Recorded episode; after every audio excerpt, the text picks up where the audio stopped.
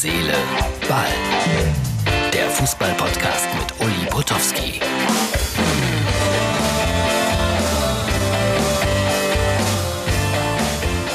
Herz, Seele, Ball am Donnerstag aufgenommen, äh, am Mittwoch gegen 19 Uhr.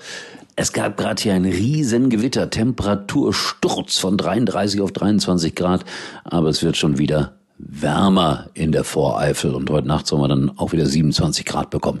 Äh, ja, was wollte ich erzählen? Alltag gegen BVB habe ich gerade ein bisschen geguckt bei Sport 1, Vorbereitungsspiel zur Bundesliga und äh, bis zur Halbzeit habe ich es ausgehalten. Diese Vorbereitungsspiele machen mich ganz nervös. 2-0 führte der BVB jeden Sancho mit einer äh, grandiosen Aktion.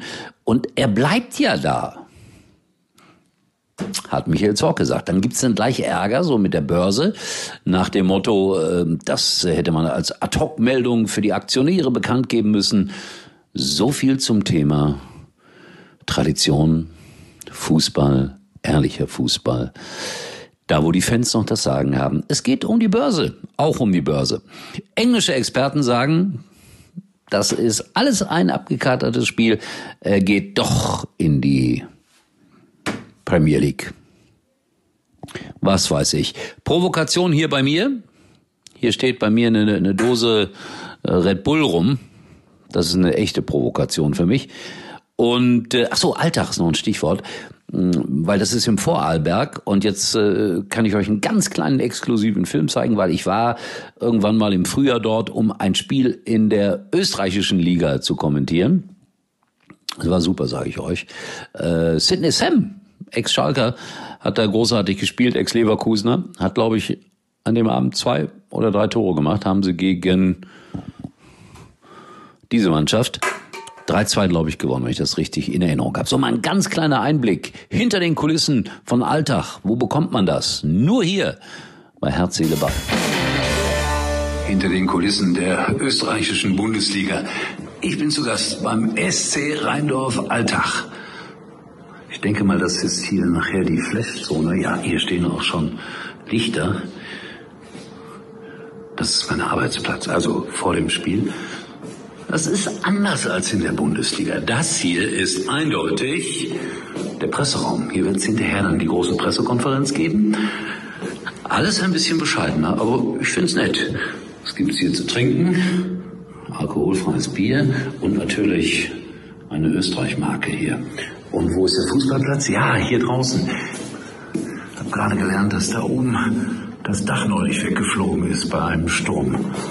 Hier wird trainiert da sind die Berge. Was für ein schöner Ausflug nach Österreich, wenn das mal gut geht. So, das war das kleine Video. Heute ist natürlich die XXL-Version wieder dran, dran, das heißt mörderischer Fußball.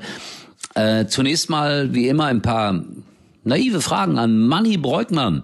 Manny Breukmann, das war eine der ganz großen Legenden im WDR-Hörfunk, hat, glaube ich, mit 58 Jahren Schluss gemacht. Frührente, das kannst du auch nur, wenn du bei der ARD arbeitest.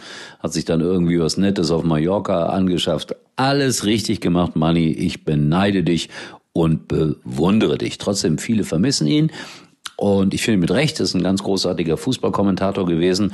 Und jetzt hören wir erstmal so ein bisschen was aus seinem äh, Berufsleben, weil äh, wir haben wieder die Fragen von der Tochter von Ulrike von der Gröben und dann antwortet Manny Breukmann knallhart darauf. Wie bist du zu deinem Beruf gekommen? Ich habe mal sonntags nachmittags in einer Radiosendung gehört auf WDR 2, dass Nachwuchsreporter gesucht würden. Da habe ich mich beworben da war ich erst 19 Jahre jung. Ich glaube, ich habe mich ein Jahr älter gemacht und dann dauerte es wahnsinnig lange. Es waren ein paar Probereportagen im Stadion, die nur der Chef, der große alte Guru Kurt Brumme abhörte. Und äh, im Mai 1972, da war es dann soweit, da haben sie mich zum ersten Mal auf die Hörer losgelassen. Was war denn für dich das wichtigste Spiel in deinem Leben? Äh, es ist sehr interessant, dass es das schlimmste Spiel meines Lebens war. Das war das Spiel im Mai 2001. Irgendwie habe ich es mit dem Mai, als die Schalker die deutsche Fußballmeisterschaft vergeicht haben. Das war so übel. Ich glaube, ich habe da sechs, sieben Monate meines Lebens verloren, als ich da beim letzten Spiel im Parkstadion in Gelsenkirchen saß. Die Schalker haben mit 5 zu 3 gewonnen gegen Unterhaching. Selbst das Spiel war schon dramatisch genug und parallel gab es dann dieses seltsame Unentschieden des HSV gegen Bayern München. Das werde ich nie, nie vergessen. Gibt es denn etwas Kurioses, das dir als Sportjournalist schon einmal passiert ist? Das Kurioseste war eindeutig der Tag, es war sogar ein 1. April, als in Madrid dieses Tor umfiel beim Spiel Real Madrid gegen Borussia Dortmund. Es kam noch hinzu, wir hatten damals auch so transportable Übertragungseinheiten mit von Deutschland nach Spanien gebracht. Die war auch noch ausgefallen nachmittags. Und die Kollegen vom spanischen Radio hatten uns durch den Feierabendverkehr noch ein Ersatzgerät besorgt. Es ging alles schief an dem Tag und dann fällt dieses Tor um und ich kriege nicht den Grimme-Preis, obwohl meine Formulierungen genauso originell und lustig gewesen sind wie die von Günter Jauch und Marcel Reif. Und wer sind deine Vorbilder? Ich kann mich noch daran erinnern, wie der Reporter Jochen Hageleit auf dem mit Teerpappe ausgelegten Toilettendach des Stimbergstadions in Erkenschwick eine Art Square Dance bei der Reportage aufgeführt hat und ich stand da unten und guckte so hoch und dachte mir, obwohl das in mir auch schon schlummerte, also sowas möchtest du eigentlich auch mal machen. Nicht auf der Teerpappe rumtanzen, aber Fußballreportagen machen und so kam es dann ja auch. Wie erfolgreich warst du denn selbst als Fußballer? Ich habe immer nur auf dem Vorplatz des Ostringstadions in Datteln gespielt, nie bei Germania Datteln, obwohl ich das wollte, aber weil man sich beim Fußball ja andauernd erkältet und das Bein bricht, haben meine Eltern das nicht zugelassen. Ich bin ein reiner Hobbyfußballer, habe das aber in meiner Kindheit jeden Tag gemacht und später jede Woche, jetzt nicht mehr, weil das Knie im Arsch ist. So, das war unser kleines äh, berufliches Interview. Gleich gibt's noch einen minimalen Verbrauchertipp und dann, liebe Freunde, Manfred Breukmann mit der Geschichte Rauten Rolfs letztes Spiel. Das heißt, äh, ja, wie immer so von diesem Hörbuch hier ein längerer Ausschnitt oder beziehungsweise eine komplette Geschichte gelesen von Manny Breukmann. Wie gesagt, vorher ein ganz kleiner Verbrauchertipp. Und dann bin ich nach der Geschichte natürlich nochmals kurz für euch da. Jetzt bei der Telekom ins größte 5G-Netz Deutschlands einsteigen. Mit dem neuen Fotowunder Huawei P40 Pro 5G für ultrascharfe Fotos. Schon für unter einem Euro. Außerdem gibt's ein zweites Smartphone gratis dazu. Das Huawei P40 Lite E. Nur für kurze Zeit. Zwei für eins unter telekom.de. Ach und noch was. Auf alle Magenta Mobilverträge gibt es 100 Euro Cashback. Nur für kurze Zeit. Rautenrolfs letztes Spiel von Stefanie Hübner-Radatz, gelesen von Manfred Breukmann. Vater unser im Himmel. Der Pastor erhob betend die Hände. Geheiligt werde dein Name, intonierte die Trauergemeinde bereitwillig. Für einen Moment glaubte ich Rautenrolfs vertraute, immer leicht spöttische Stimme hinter mir zu hören. Happel unser, dein Meister komme, wie im Himmel, so auch im Volkspark. Ich blickte mich so hastig um, dass eine Dame in Schwarz mir einen indignierten Blick zuwarf. Irgendwo weit weg, an einem Ort, wo der HSV immer deutscher Meister wird, hörte ich Rautenrolf leise lachen. Die guten alten Zeiten waren vorbei. Das Stadion hieß jetzt AOL Arena und der Trainer Doll, auch wenn der Verein nicht so spielte. Ich machte ein gemessenes Gesicht. Als Bestatter wurde von mir ein würdiges Auftreten erwartet, selbst wenn der Verstorbene mein bester Freund gewesen war. Ich nickte den Sargträgern zu, dann bereitete ich höchstpersönlich die blau-weiß-schwarze Vereinsfahne über den Sarg. Das war das Mindeste, was ich für den alten Freund tun konnte. Rolfs Witwe Annette brach in Tränen aus. Vermutlich tat ihr die Sache mit dem heimlich gekündigten Premiere Sportabo jetzt doch leid. Ich schob den Handwagen mit den blau-weißen Kränzen nach draußen. Annette hatte aus Sparsamkeit auf weißen Nelken bestanden und meinen Einwand blau-weiß seien die Farben von Schalke 04 ignoriert. Auf halbem Weg zum Grab warf ich einen Blick zurück zur Trauerhalle. Halb Hamburg schien anwesend zu sein, und viele der Trauergäste trugen statt traditionellem Schwarz die Vereinsfarben. Rolfs Fanclub war in Trikots erschienen, was ihnen einen missbilligenden Blick der Witwe einbrachte.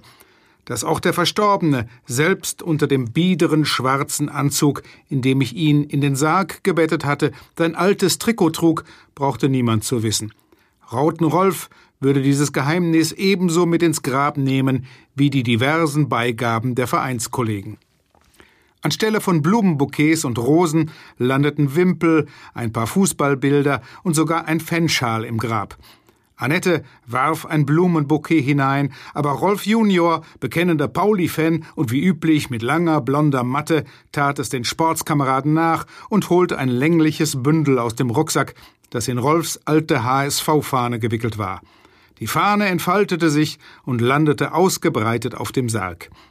Als die ersten Schaufeln Erde in das Grab prasselten, bekam ich von hinten einen Ellbogen in die Rippen. Ich wandte mich um. Karl-Heinz Kämpfer, der Klapskalli aus Rolfs altem Fanclub stand direkt hinter mir. Er sah so bleich und mitgenommen aus, dass ich mir jede Bemerkung verkniff. Wir würden Rolf alle vermissen. Was meinst du mit verwüstet? Ich hielt den Telefonhörer ein Stück vom Ohr weg und warf einen Blick auf meinen Wecker. Es war sechs Uhr morgens und ich fühlte mich wie gerädert. Annettes hysterische Stimme verursachte mir Kopfschmerzen. Grabschändung, meine ich! Leise fluchend schwang ich die Füße über die Bettkante. Ich bin gleich da. Annette hatte nicht übertrieben. Das Grab, das ich frisch zugeschüttet und ordentlich mit den blau-weißen Kränzen und Gestecken bedeckt verlassen hatte, war zerwühlt, die Blumen unachtsam zur Seite geworfen. In der Mitte, wo die Sargträger Rolfs sterbliche Überreste in der Erde versenkt hatten, klaffte ein frisch ausgehobenes Loch. Jemand hatte Rolfs Sarg wieder ausgegraben. Für einen Moment vergaß ich meinen höflich gewählten Bestatterjargon. Dann griff ich nach meinem Handy und rief die Bullen. Wollen Sie erst die gute oder erst die schlechte Nachricht hören? Kollmann war ein paar Jährchen älter als ich selbst und hatte einen Schnäuzer, der an einen Seehund erinnerte. Er kaute Kaugummi, um sich das Rauchen abzugewöhnen. Ich bin Bestatter. Schlechte Nachrichten sind mein Geschäft, erinnerte ich ihn. Der Sarg ist offenbar unbeschädigt, verkündete der Polizist. Und die schlechte Nachricht? Kommen Sie, ich zeige es Ihnen. Er winkte mich ans Grab. Einige Kollegen hatten die Blumen und Kränze, die in das wieder geöffnete Grab gerutscht waren, herausgeholt. Kollmann deutete lakonisch in die Grube. Überbelegung. Ich konnte einen erstaunten Pfiff nicht unterdrücken. Auf Rauten Rolfs Sarg lag eine weitere Leiche, die dort ganz bestimmt nichts verloren hatte, und sie trug ein HSV-Trikot. Kannten Sie den Toten? Ich glaube, er war bei der Beerdigung. Annettes Stimme klang unsicher, und sie sah immer noch so aus, als wolle sie gleich in Ohnmacht fallen. Vielleicht einer vom Fanclub, mutmaßte ich. Die hatten alle Trikots an. Oh Gott, die Paulianer haben Rauten Rolf wieder ausgegraben. Das war Klapskalli vom Fanclub Rothosen Fuhlsbüttel, der unbemerkt hinter uns aufgetaucht war. Sein Milchbubigesicht war noch käsiger als gewöhnlich.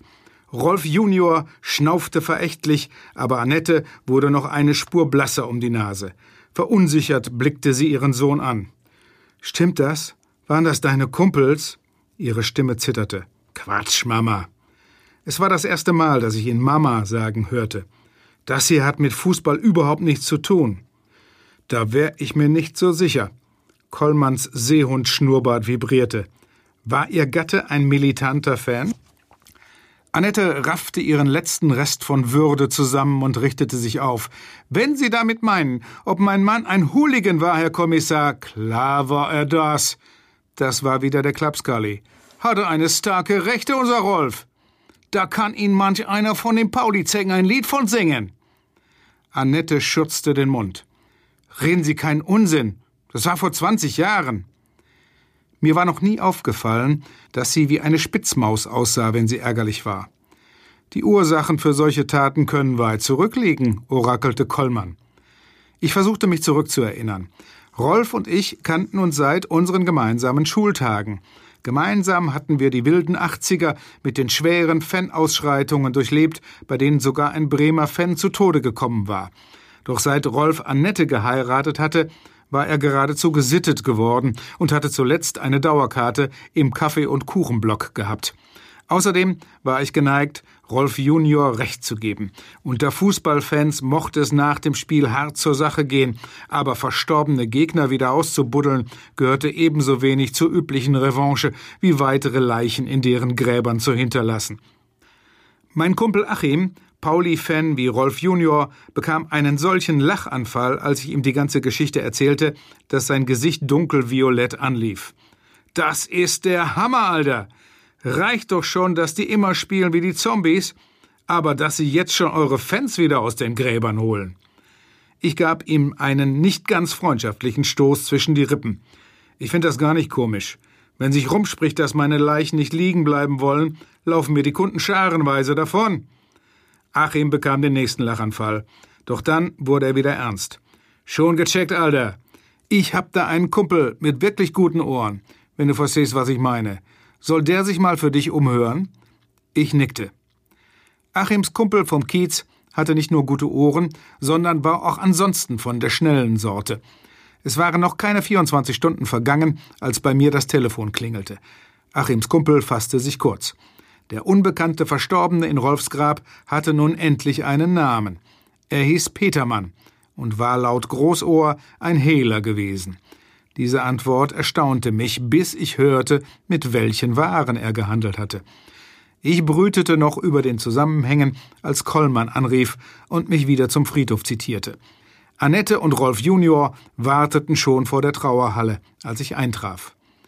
Ich muss Sie um die unangenehme Aufgabe bitten, den Sarg noch einmal zu öffnen. Ich muss wissen, ob etwas fehlt. Annette sah aus, als fiele sie gleich in Ohnmacht. Sie meinen Leichenteile? Der Kommissar räusperte sich unbehaglich. Ähm, nein, ich glaube, mit Organhandel hat das Ganze nichts zu tun. Ich dachte mehr an irgendwelche Gegenstände. Es schien ganz so, als ob auch Kollmann Lunte gerochen hatte.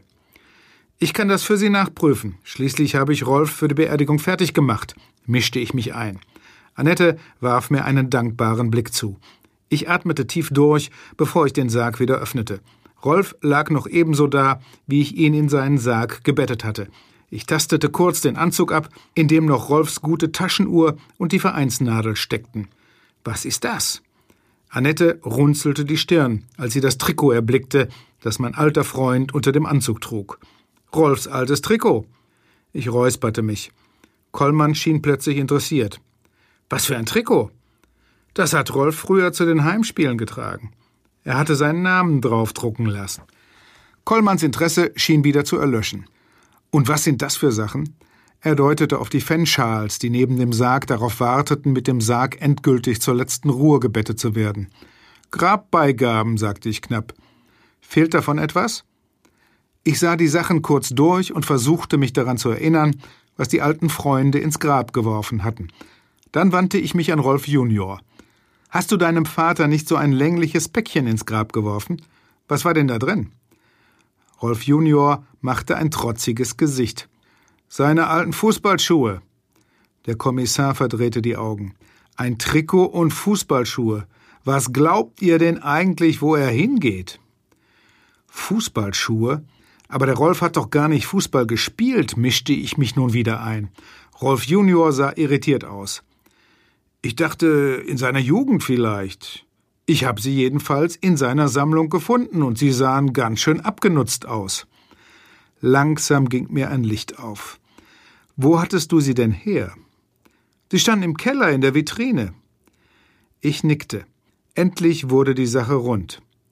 Das war seine Vitrine für besonders wertvolle Stücke, die Schuhe, mit denen Felix Magath 1983 das 1 zu 0 gegen Juventus Turin geschossen hat, in der siebten Minute. Kollmann pfiff durch die Zähne. Da kommen wir der Sache doch schon näher. Er erzählte, was ich von Großohr schon wusste. Der Tote, André Petermann, war ein in Fankreisen ziemlich bekannter Hehler gewesen. Seine Spezialität waren Fußballmemorabilia. Reliquien für fanatische Fans. Ich hatte nicht einmal realisiert, was für einen Markt es für die Sachen gab, die Rauten Rolf in seinem Keller gehortet hatte.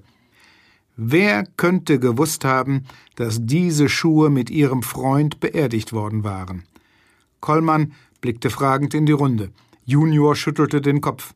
Niemand.